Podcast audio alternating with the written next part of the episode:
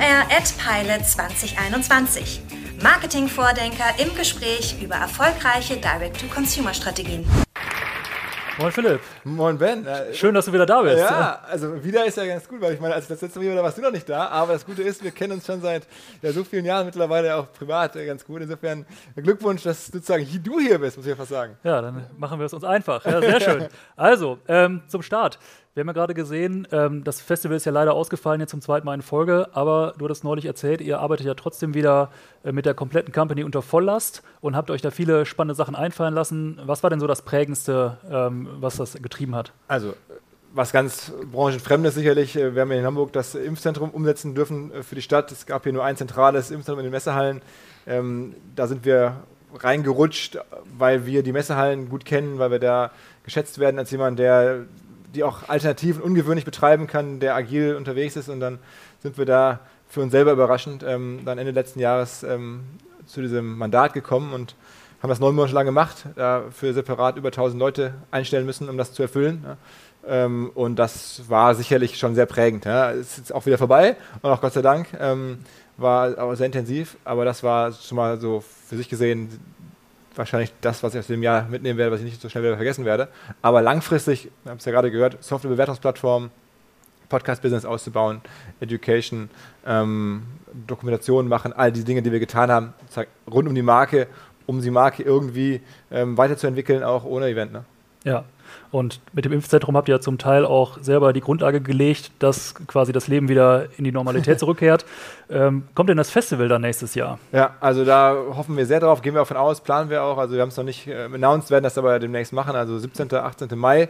Ähm, peilen wir gerade an oder haben wir fest im Blick, aber ja, das wird jetzt offiziell von uns nochmal kommuniziert werden im Laufe des November. Also sich jetzt da nichts ändert in den nächsten äh, Tagen. Aber aktuell würde ich sagen, äh, gerade wenn man auch sich auf eine 2G-Variante einlassen kann, und ich glaube, das könnten wir aufgrund unserer Zielgruppe, ähm, dann sieht das ja ganz gut aus. Ja. Aber wir haben auch gelernt in den letzten Jahren, es ist immer alles möglich, aber man muss es einfach wieder probieren und ähm, wir müssen schon, denke ich, wieder zurück zur Normalität. Das heißt bei uns auch Leute zusammenbringen, auch live sowas machen. Super, ja, wir sind sehr gespannt, hoffen, dass es klappt. Und normalerweise hältst du ja zum Einklang oder zum Start des Festivals deine German State of the Internet Präsentation, hast du dieses Jahr digital gemacht. Und ich habe das natürlich auch angeschaut und einer der riesigen Blöcke dazwischen oder innerhalb der Präsentation war ja D2C. Ähm, D2C ist jetzt nicht so richtig neu, aber warum sollten wir denn heute darüber reden? Also es ist einfach am Ende die Frage gewesen, die ich im letzten Jahr am häufigsten gestellt bekommen habe. So kann man das wirklich netto sagen. Ähm, wir fragen uns ja immer im Team. Ne? Diese Präsentation, die ich da halte, die wird ja erstellt bei uns von sieben, acht Leuten, die daran mitarbeiten über das ganze Jahr hinweg und gucken, worüber haben wir im Portal viel geschrieben, was haben uns die Podcast-Gäste erzählt, was neu war, was wiederkehrend war, was so ein bisschen so Leitmotive sind. Und dann suchen wir nach verschiedenen äh, Themen, die wir abdecken wollen. Und am Ende natürlich frage ich mich auch, was haben mich denn die meisten Leute aus der Branche über Mittagessen oder irgendwie per WhatsApp mal so gefragt, hast du eine Idee, können wir mal drüber reden? Und da kam dieses D2C schon sehr häufig. Ob das zu Recht oder zu Unrecht, aber es kam einfach häufig. Und da haben wir, okay, lass uns dazu was machen, lass uns doch mal versuchen, das zu zerlegen in seine Einzelteile, was machen eigentlich Firmen, die das gut machen und zu gucken, ob man da irgendwie so eine Art Spielregeln rausdestillieren kann. Ja, und darauf basiert habt ihr eine Art D2C-Playbook geschrieben, ja, genau. was du gerade schon gesagt hattest. Aber was sind denn die wesentlichen Kernfaktoren dieses Playbooks? Was machen D2C-Brands also, richtig? Ich glaube, das, das, Wichtigste ist mir da vielleicht noch vorab zu sagen, dass ähm, viele D2C-Brands gar nicht jetzt mit der bewussten Absicht gestartet sind, sowas werden zu wollen, das im Kopf zu, hatten, sondern dass einfach Leute Marken gebaut haben, ähm, rund um die Themen, in denen sie sich hobbymäßig oder persönlich gerade sehr beschäftigt haben. Also mein Lieblingsbeispiel ist Canyon, die Fahrradmarke. Ne? Ähm, da ist der Gründer halt in dieser Fahrradszene zu Hause, hat dann da selber gefahren, die kannte die Athleten, hat das gebaut und dann natürlich eine Community, das wäre schon mal eine wichtige Spielregel, hat er dann aufgebaut, in der er selber gelebt hat, in der er selber total zu Hause war, ähm, alle kannte, hat das dann da verschenkt und verkauft und so, so. Das heißt, dieser ganze Community-Aspekt, der dann irgendwie häufig ex post bei anderen, wie haben die das gemacht, das müssen wir auch machen, das ist bei dem gar nicht geplant gewesen ne? oder bei vielen Beispielen. Ne? Ähm, das muss man, glaube ich, erstmal verstehen, dass da viele Brands dieser Art nicht mit der Absicht gebaut wurden. Das macht es auch, glaube ich, vielleicht ein bisschen einfacher und nimmt ein bisschen die Hemmung, sich auf das Thema einzulassen.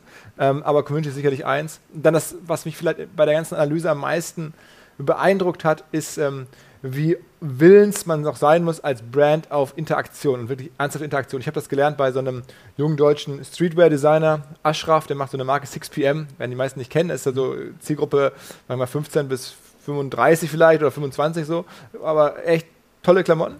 Und der hat mir dann mal gezeigt, ähm, rund um seinen Instagram-Account, wie er da chattet und wie er da reagiert. Und der macht halt irgendwie locker ein paar hundert, ein paar tausend so DMs am Tag selber weg, ne? ähm, wo er selber antwortet, selber präsent ist, sich selber sehr, sehr stark auch da wieder auf die Community einlässt, aber auch kommuniziert, Interaktion anbietet. Und ich glaube, das macht er als, als Gründer. Ne? Aber wie kriegen halt größere Brands sowas hin, so eine Interaktion? Das ist ja, für mich so die zweite ganz große Frage. Ähm, die man häufig nicht so sieht, weil man ja nicht mitbekommt, wie der da antwortet, wie dann teilweise in die 1 zu 1 Gespräche reingeht und so. Ähm, aber das ist zum Beispiel auch ein Punkt. Der dritte Punkt, auch vielleicht ein wichtiges Puzzlestück, ist, dass dazu eine Tech-Komponente gehört. Also eine, eine D2C-Brand, das sieht immer so nach Marketing vorne raus oder nur Marketing oder so aus. Und das ist natürlich hinten raus auch Technologie. Und da kann man kann man sich auch anschauen. Natürlich genau nachgucken, was für Shop-Software setzen die meisten ein, was für ähm, äh, ja, Elemente, technische Elemente auf Websites kehren wieder äh, für, auch für, für äh, ja, ähm, äh, Content-Management-Systeme. Da, da gibt es eine ganze Welt, die auch nicht alle das exakt gleiche, aber da gibt es, glaube ich, auch eine, so eine ganze Tech-Suite, wo ich sage, das ist erstaunlich häufig bei so D2C-Brands zum Beispiel im Einsatz, die wir so sehen. Mhm. Okay, also das sind ja Elemente Community, haben wir jetzt verstanden. Mhm. Es ist ähm, Interaktion mit, mhm. mit den Kunden, es ist Tech. Mhm und wahnsinnig viel. Ich glaube, Produkt war das letzte. Okay, das ist, sag mal, äh, vielleicht mit generellem Marketing, auch im Nicht-D2C-Bereich, ähm, ein wichtiger Aspekt, der mir auch nochmal bei meinem Buch fast mehr klar geworden ist, wie produktorientiert die Welt geworden ist und wie man halt früher mit, naja, so halb guten Produkten mhm. und dann aber sehr gutem Marketing ähm, Dinge verkaufen konnte und das auch funktioniert hat. Und ich glaube, das ist halt heute einfach aus verschiedensten Gründen nicht mehr so einfach möglich, selbst wenn man gutes Marketing macht, so halb gute Produkte zu machen, weil du brauchst häufig schon auch Wiederkaufraten, ähm, du brauchst die Referrals, ähm, um Geschäftsmodell Chart zu bekommen. Und ich sehe häufig, dass ich einfach denke, oh, die machen das schon ganz clever, aber das Produkt, das nicht halten kann, hast du meistens nicht diese beiden Aspekte, also Referrals vor allen Dingen und, und Wiederkaufquoten, ähm, um bestehen zu können. Und das war vor 20, 30 Jahren auch aufgrund einer anderen Wettbewerbssituation, einer anderen Marketinglandschaft einfach anders. Mhm. Ja, super spannend. Ähm, siehst du denn Companies in Deutschland oder auch generell, die du so beobachtest, die diese Elemente ideal zusammenbringen? Also das eine oder andere Beispiel werden wir gleich noch im Verlaufe ja. der Gespräche sicherlich sehen. Aber was siehst du so in der Marktbeobachtung? Ja, also ich glaube, wir haben uns ja gerade hier schon den, den, den Gründer äh, getroffen. Das ist ein Beispiel, das ich sehr gerne selber gebe. Vor kurzem war der Piran von, von Coro ähm, auch bei ähm, uns im Podcast ähm, und ist jetzt auch gleich auch hier. Also ich finde, das ist äh, schon echt clever, wie die das machen. Ist ja Teil der Social Chain Group. Ähm, äh, insofern vielleicht gar nicht so sichtbar. Ähm, auch in der Gründerszene finde ich ein bisschen underreported, ähm, mhm. was die da machen, obwohl ne, wir das schon versuchen zu, zu zeigen mit sag mal, Drogerieprodukten, Nüssen, so. Das ist jetzt auch nicht so, man denkt, klar, das ist ja der, der hipste Scheiß, da baue ich jetzt natürlich baue ich dann eine Community drum auf. Ähm, aber einfach äh, clevere Twists werden wir ja gleich hoffentlich hier hören. Aus dem will ich gar nicht zu viel zu vorgreifen, das weiß ich natürlich viel besser. Aber das ist ähm, ein Beispiel. Und dann natürlich so das Beispiel, was ja auch alles ausgelöst hat, ähm, ist jetzt kein deutsches, das kommt aus dem Bereich ähm, Sneaker, ähm, Nike. Die haben es ja. schon 2017, 18 so angekündigt, dass sie das werden wollen, ähm, eine D2C-Brand und ähm, haben dann entsprechend seit drei, vier Jahren dagegen exekutiert. Und der Börsenkurs ist fantastisch, äh, hat sich mehr als verdoppelt seitdem. Ähm, das ist schon eine, eine, beeindruckende Geschichte. Auch schmerzhaft, muss man sagen, weil die auch natürlich das jetzt rückwirkend machen und dann teilweise, um halt direkt verkaufen zu können, Händlern, denen sie über Jahrzehnte ähm, Waren gegeben haben, mit denen sie groß geworden sind, die mit denen groß geworden sind, einfach sagen, okay, nee, wir beliefern euch nicht mehr, wir geben euch halt nichts mehr. Das ist auch schon, glaube ich, da muss man sehr konsequent, sehr hart sein. Ähm, diese, ne, aber das fand ich spannend zu sehen. Also Nike ist tatsächlich Pionier, auch einer, einer Firma, die das ex post sich da rein entwickelt. Und generell, glaube ich, gibt der Sneakermarkt da viel her und deswegen auch ja hier ähm, mit Till Jagler, der gleich noch kommt, ähm, sicherlich auch jemand, der das sehr, sehr gut beschreiben kann. Ich glaube, er aus der Adidas-Perspektive als aus der Nike, aber der, äh, so ich ihn kenne, hat das schon im Blick, ähm, was da andere machen. Ähm, und ähm, ja, also das ist sicherlich auf dem, auf, dem, Weltniveau oder auf dem Industrieniveau sicherlich ganz weit vorne. Ähm, aber vielleicht noch eine andere Sache, wir hatten ja auch im Vorgespräch darüber gesprochen, was ich ganz cool finde, so als wie absurd es ist und wo es da wirklich funktionieren kann, sind diese Arztkittel und Bekleidung. Ähm, äh, ist mir vor ein paar Monaten aufgefallen, als ich mich für börsennotierte Firmen, die man noch nicht so kennt, die vielleicht irgendwie spannend sind, interessiert habe, äh, oder tue ich immer, bei einer Podcast und so. Und da bin ich We Are Fix oder Fikes, also F-I-G-S, We Are, ähm, F-I-G-S, das ist dann irgendwie eine, eine, eine, eine ja, Arztkittel, Arztbekleidungsfirma im weitesten Sinne, sag ich mal, aber 6 Milliarden wert ähm, an der wow. Börse, also nicht irgendwie so ein Ding, sondern richtig äh, erfolgreich. Ähm, verkaufen halt direkt, das ist das Schöne am Direkt, die haben wahrscheinlich richtig geile Margen, nicht wie man das sonst so erwartet in dem Textilbereich, ähm, mit Handel dazwischen und so. Ähm, und das ist ja auch ein bisschen der Grund, warum Nike so abgegangen ist, ne? weil einfach die Margen viel besser sind, ähm, die Kundenbeziehung super stabil ist. Und ja, die haben dann halt auch, weiß ich nicht, 600.000, 700.000 Instagram-Fans habe ich gesehen. Das ist natürlich jetzt für eine Arztkittelmarke schon auch ordentlich. Ja. Äh, definitiv. Ja. Siehst du denn ähm, auf dem D2C-Segment bestimmte Industrien, die besonders stark sind? Äh, wir hatten jetzt schon Fashion, wir hatten sozusagen im weitesten Sinne Drogeriebedarf oder äh, Food. Gibt es da Spezialisierungen oder ist das grundsätzlich für verschiedene möglich, solange denn die Voraussetzungen erfüllt sind? Also ich glaube, es ist schon generell schwierig tatsächlich. Ähm, und es gibt irgendwie im Textil- und Fashion-Bereich ist es jetzt naheliegender und da sieht man es jetzt schon ein bisschen länger und auch vielleicht noch nötiger. Aber wenn man jetzt guckt, ne, wir haben jetzt von Drogerieprodukten oder, oder auch mal, Nüssen, äh, wird der Kira nicht so gerne, äh, gerne, Pira nicht so gerne hören, aber so ne, als Kernprodukte, bis hin zu Arztkitteln, ähm, Fahrräder oder Fahrrad, so dann, was ich auch im B2B-Sektor immer spannend finde, weil da fragen immer so viele, ja, wie ist das denn bei B2B? Ja, da gibt es so, ein, so ein Hilti, ne? ja. ähm, die das, finde ich, auch extrem gut machen. Ähm, und also es ist schon sehr viel möglich, aber ich glaube, ganz häufig ist nicht die Industrie das Problem, sondern eher so die Vertriebsstruktur. Und die ja. sind ja unterschiedlich und wenn du halt einen starken, äh, sagen wir mal, so Vertrieb hast, wie das im Automobilbereich ist, ich glaube, wir haben vor kurzem mit Audi gemeinsam ein Event kreiert für die Audi-Händler. Da gibt es jetzt keinen Applaus, wenn du da reinläufst und sagst, wir machen so alles D2C. Ja? Ja, definitiv. Ja, kennt man ja aus dem Strukturversicherungsvertrieb. Da gibt es äh, auch nicht so viel Applaus. Ja. Ähm, aber gibt es denn quasi in diesem ganzen D2C-Segment auch für traditionelle Corporate-Unternehmen Chancen, D2C-Brands zu entwickeln? Nike hättest du jetzt gerade schon genannt, die da aber natürlich einen Teil des oder das Geschäftsmodell in Gänze transformieren. Gibt es ähm, Unternehmen, die vielleicht auch durch Neugründungen außerhalb von MA-Aktivitäten D2C-Brands aufbauen können, glaubwürdig? Also ich, so, ganz konkret auf diese auf dieses Fragesegment habe ich jetzt nicht die eine Firma vor Augen. Ich, du hast ja gesagt, M&A gibt es natürlich, aber das hast du jetzt ja ausgeschlossen. Aber also ich bin mir sicher, dass man das äh, hinbekommen kann, dass es auch in, in Zukunft ähm, mehr davon geben wird. Ich glaube, man muss halt die Kombination gut hinkriegen zwischen auch der, der klassischen Brandpflege, dass sozusagen diese Transformation hinzubekommen. Das hat ja auch mit Marketing zu tun. Du willst ja nicht, du kannst ja auch nicht leisten als Brand dann irgendwie die klassischen Marketingkanäle, für die ihr auch zum Beispiel äh, steht, einfach wegzulassen und sagen, okay, das ist jetzt spielt keine Rolle mehr. Das wird so nicht funktionieren. Ne? Ja, das schließt super an an meine nächste Frage. ähm, bei D2C hat ja auch was mit Marketing zu tun, auch was mit Budgetinvestitionen. Ähm, wie bauen denn D2C-Brands ihr Marketing auf, typischerweise? Ja, man hört ja zum, zwischen Inhousing und Outhousing oder Outsourcing verschiedene Themen. Äh, wie schätzt du das ein? Also ich glaube, ähm, es gibt bestimmte ähm, Dinge, die sind halt nicht outzusourcen. Also zum Beispiel dieses, was ich gerade beschrieben habe, diese Interaktion. Ne? Also ja. äh, da ist natürlich die, die oberste Liga, ist, wenn der Gründer antwortet. Ne? Und ähm, das sieht man halt bei kleineren Brands, irgendwann bei größeren ist es dann halt nicht mehr möglich. Da wird es aber trotzdem versucht, mal so, so Cases zu bauen, ähm, wo dann auch nochmal Gründer oder, oder Top-Leute irgendwie da in Interaktion treten. Ich glaube, das muss man schon als Kernwertschöpfung oder mhm. als kaum zu verlagerndes Thema begreifen. Ähm, aber es gibt natürlich weiterhin Sachen, wo ich sagen würde, größere Marketingbudgets ähm, sind dann, dann auch schwierig, das alles in-house zu machen. Also du musst ja deine, deine, deine Schlachten schon, schon suchen. Ähm, und ich hätte jetzt gesagt, bei der bei, der Interaktions, äh, bei dem Interaktionselement ist sicherlich ähm, in-house wichtig, ähm, aber schon bei, bei dem bei, bei, bei generellem Paid Advertising ähm, bin ich mir nicht ganz sicher, was ja auch dazugehört. Du willst ja, ja, eine Marke weiter bauen, präsent sein, ob das zwingend jetzt immer in-house sein muss. Das ist, glaube ich, von Firma zu Firma, von Reifegrad zu Reifegrad ähm, verschieden und ich würde wetten, ne, auch da bin ich mal auf, auf Coro gleich gespannt. Aktuell machen die wahrscheinlich sehr viel in-house. Ich würde prognostizieren, noch zwei Jahre weiter machen die wahrscheinlich noch mehr bei euch.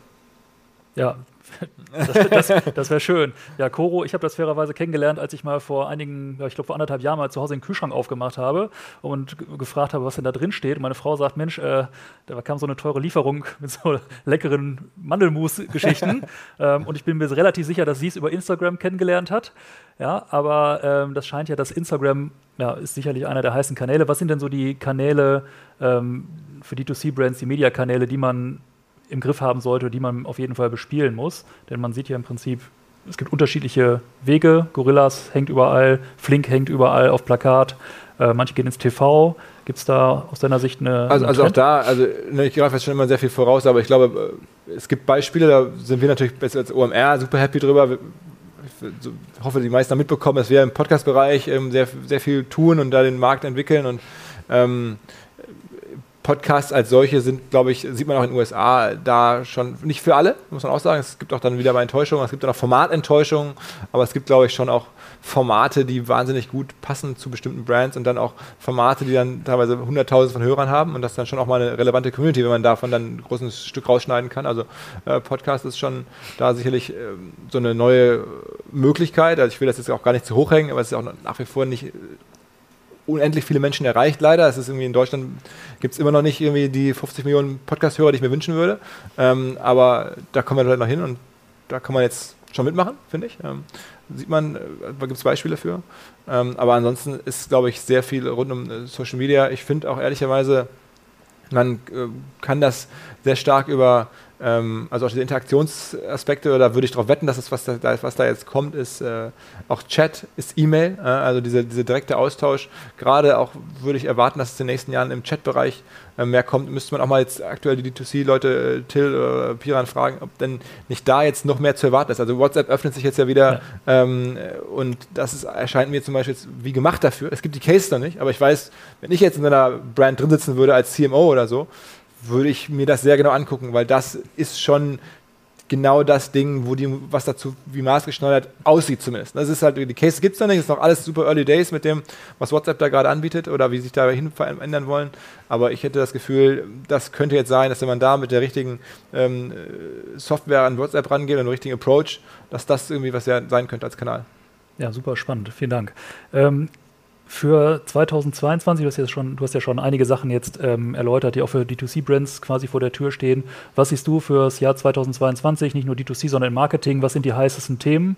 WhatsApp hattest du genannt, Facebook baut ja an, an einem Metaversum aktuell anscheinend. Mhm. Ähm, was siehst du als prägende Themen fürs, fürs kommende Jahr? Also so jetzt aus der, aus der reinen Marketing-Sicht, was ich interessant finde, das habe ich auch in der, in der, in der Keynote, ne, kann man sich ja bei YouTube mal angucken, versucht zu zeigen, das ist halt, dass immer mehr Brands versuchen halt äh, Content zuzukaufen. Also dass sie sagen, okay, früher habe ich Anzeigeflächen gekauft, ähm, das mache ich auch weiterhin, aber jetzt überlege ich mir halt auch, ob ich nicht ganz äh, selektiv auch wirklich ganze Plattformen selber kaufen kann. Und die dann, also da gibt es Wettanbieter in den USA, die kaufen dann irgendwelche Sportseiten, äh, mhm. um das Umfeld, in dem sie eh werben, dann selber auch am Ende zu besitzen. Und dann gibt es irgendwie auch äh, Softwarekonzerne, irgendwie, die kaufen dann äh, B2B Publishing Branchendienste, sag ich mal, auch die gut gemachten. Also ne, ich meine jetzt nicht uns, sondern äh, da schon, da gibt es in den USA Beispiele, wo dann auf einmal eine, ähm, ich glaube, eine, eine, Salesforce oder so auf einmal da zuschlägt und sich da solche ähm, Portale kauft oder so. Ne?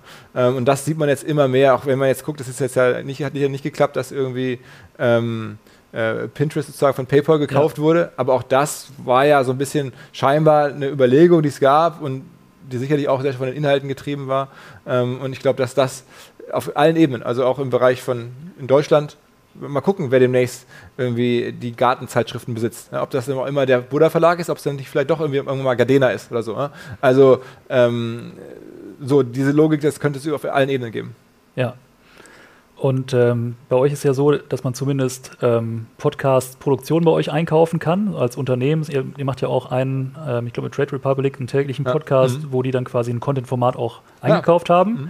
Ähm, aber ihr habt ja bei OMR, das ist mir aufgefallen in diesem ganzen D2C-Kosmos, ihr habt ja noch ähm, eure Klamottenmarke. Ja? ich habe äh, Samstag beim Einkaufen wieder so einen äh, Kollegen mit Mütze da, OMR-Mütze gesehen. Ich habe ihn fast angesprochen, gefragt, ob er da arbeitet oder wo er die her hat. Ja. Äh, Wäre das nicht für euch eine Chance, das nochmal D2C-seitig vielleicht mit Podcast-Werbung auszurollen? Ja, äh, also es ehrt mich, dass du das fragst. Und in, und in, der Tat in Hamburg, dadurch, dass wir auch unsere Klamotten im Impfzentrum an die vielen Helfer dort oder was Helfer, die da, die, die unsere Arbeits-, also unsere Kollegen, die da gearbeitet haben, temporär, auch ne, teilweise OMR-Klamotten gegeben haben in der Not ähm, und die ausgestattet haben und so ähm, sind die jetzt auch noch im Umlauf und ich weiß auch aus den Zeiten, wo wir Events gemacht haben, dass dann teilweise unser Servicepersonal, auch da, also Freelancer, Volunteers, die wir da hatten, die dann auch Klamotten bekommen haben, irgendwie zurückkommen und ähm, dann halt irgendwie die Klamotten wechseln. Und ich sage, was mit Klamotten? Am zweiten Tag, ja, gestern hat mir irgendeiner gesagt, hier, ich gebe dir 50 Euro für die Mütze, ich gebe dir 100 Euro für die Jacke und so. Und ich so, okay. Ähm, dann haben da irgendwelche Besucher des Events halt unserem Kollegen da on the ground einfach die Klamotten weggekauft, äh, direkt gegen Cash. Und da habe ich das, wenn man das so als Unternehmer dann hört, dann denkt man sich, okay, ähm, da ist eine Opportunität vielleicht. Ähm, aber dann, wenn man länger darüber nachdenkt, dann muss man leider noch aktuell bei uns realisieren, wir sind halt eine Branchen, eine B2B-Firma im Wesentlichen, auch wenn wir als B2C ab und zu auftreten.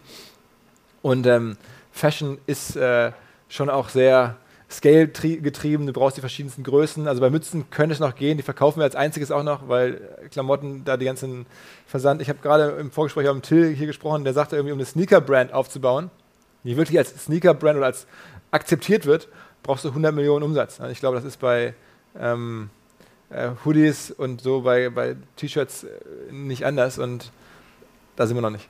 Alles klar.